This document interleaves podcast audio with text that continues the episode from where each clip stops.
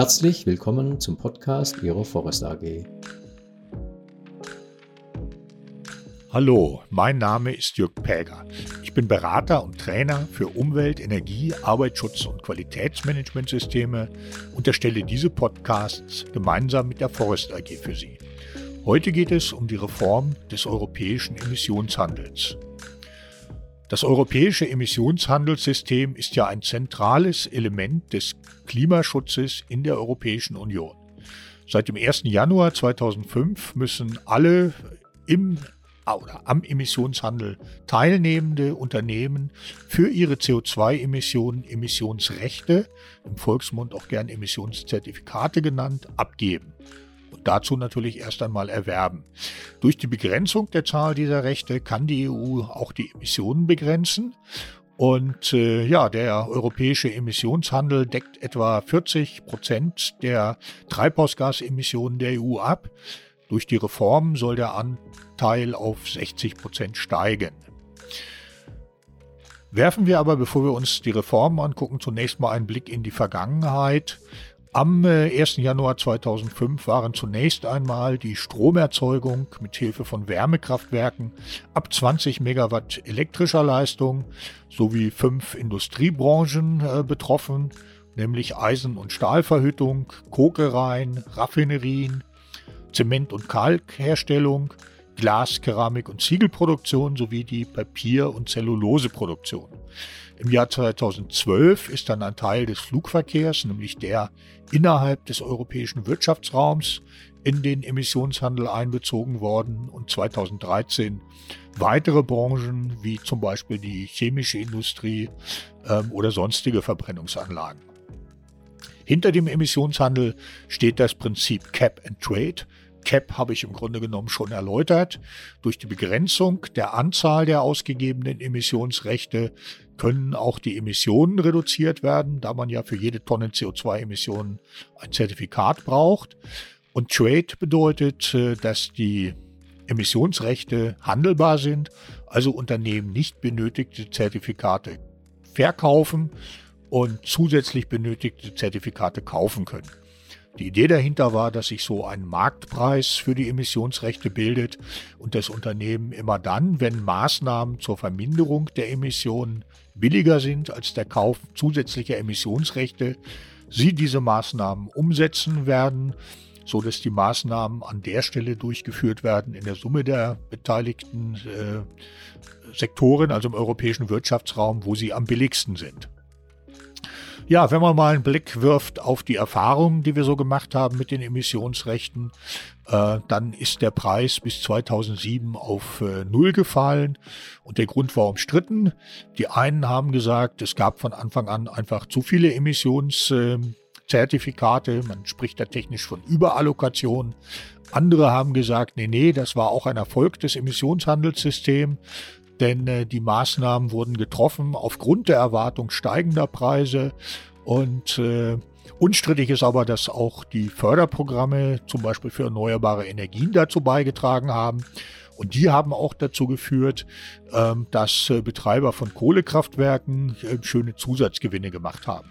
Die Betreiber von Kohlekraftwerken haben nämlich kostenlosen Zertifikate auf Grundlage ihrer historischen Emissionen erhalten, brauchten die dann aber aufgrund des äh, Ausbaus der erneuerbaren Energien zum Teil gar nicht und konnten sie eben verkaufen. Daher Zusatzgewinne. Im Jahr 2013 wurde das System daher umgestellt. Die Stromerzeugung hat keine kostenlosen Zertifikate mehr bekommen. Ähm, und äh, die Zuteilung erfolgte auch nicht mehr auf Basis historischer Emissionen, sondern auf Grundlage äh, der Best Available Technik, also der besten verfügbaren Technik. Das heißt, man hat nur so viel Zertifikate bekommen, wie man auch für ein modernstes Kraftwerk gebraucht hätte. Dennoch blieb der Preis niedrig und äh, erst nachdem die EU im Jahr 2018 eine Marktstabilitätsreserve eingeführt hat, mit der sie Zertifikate aus dem Markt nehmen konnte, sind die Preise gestiegen und zwar bis Anfang Januar 2022 auf 90 Euro und seitdem sind sie auch so in der Region von 65 bis 100 Euro geblieben. Ja, äh, die Reform, die jetzt äh, angefangen hat, äh, die hat zum einen mit den europäischen Klimazielen zu tun, dem Programm Fit for 55, also Reduzierung der Treibhausgasemissionen um 55 Prozent bis zum Jahr 2030.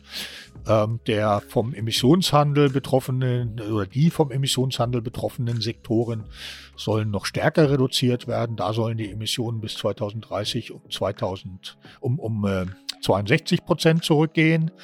Ähm, und äh, außerdem sollen die kostenlosen Zuteilungen, die von Anfang an umstritten waren, die man aber aus Gründen oder aus Angst vor Verwerfung in der Wirtschaft eingeführt hat, abgeschafft werden und zwar äh, bis zum Jahr 2034. Dafür soll aber auch ein Innovationsfonds für grüne Technologien in der Industrie eingeführt werden. Außerdem soll ein zweiter Sektor des europäischen Emissionshandels eingeführt werden, der nämlich auch die Emissionen aus Gebäuden und dem Straßenverkehr abdeckt. Geplant ist die Einführung ab 2027. Das kann im Fall hoher Energiepreise bis 2028 verschoben werden. Das würde dann in Deutschland natürlich entsprechend den äh, nationalen Emissionshandel, den wir seit 2021 haben, für Emissionen aus Gebäuden und Straßenverkehr ablösen. Im Zusammenhang äh, mit der Abschaffung der kostenlosen Zuteilung wird ein oder soll ein CU-Grenzausgleich ähm, eingeführt werden. Ähm, das heißt, die Importeure von Waren, die außerhalb des europäischen Wirtschaftsraums äh, kommen, müssen in Zukunft Grenzausgleichszertifikate abgeben, die den herstellungsbedingten Emissionen entsprechen.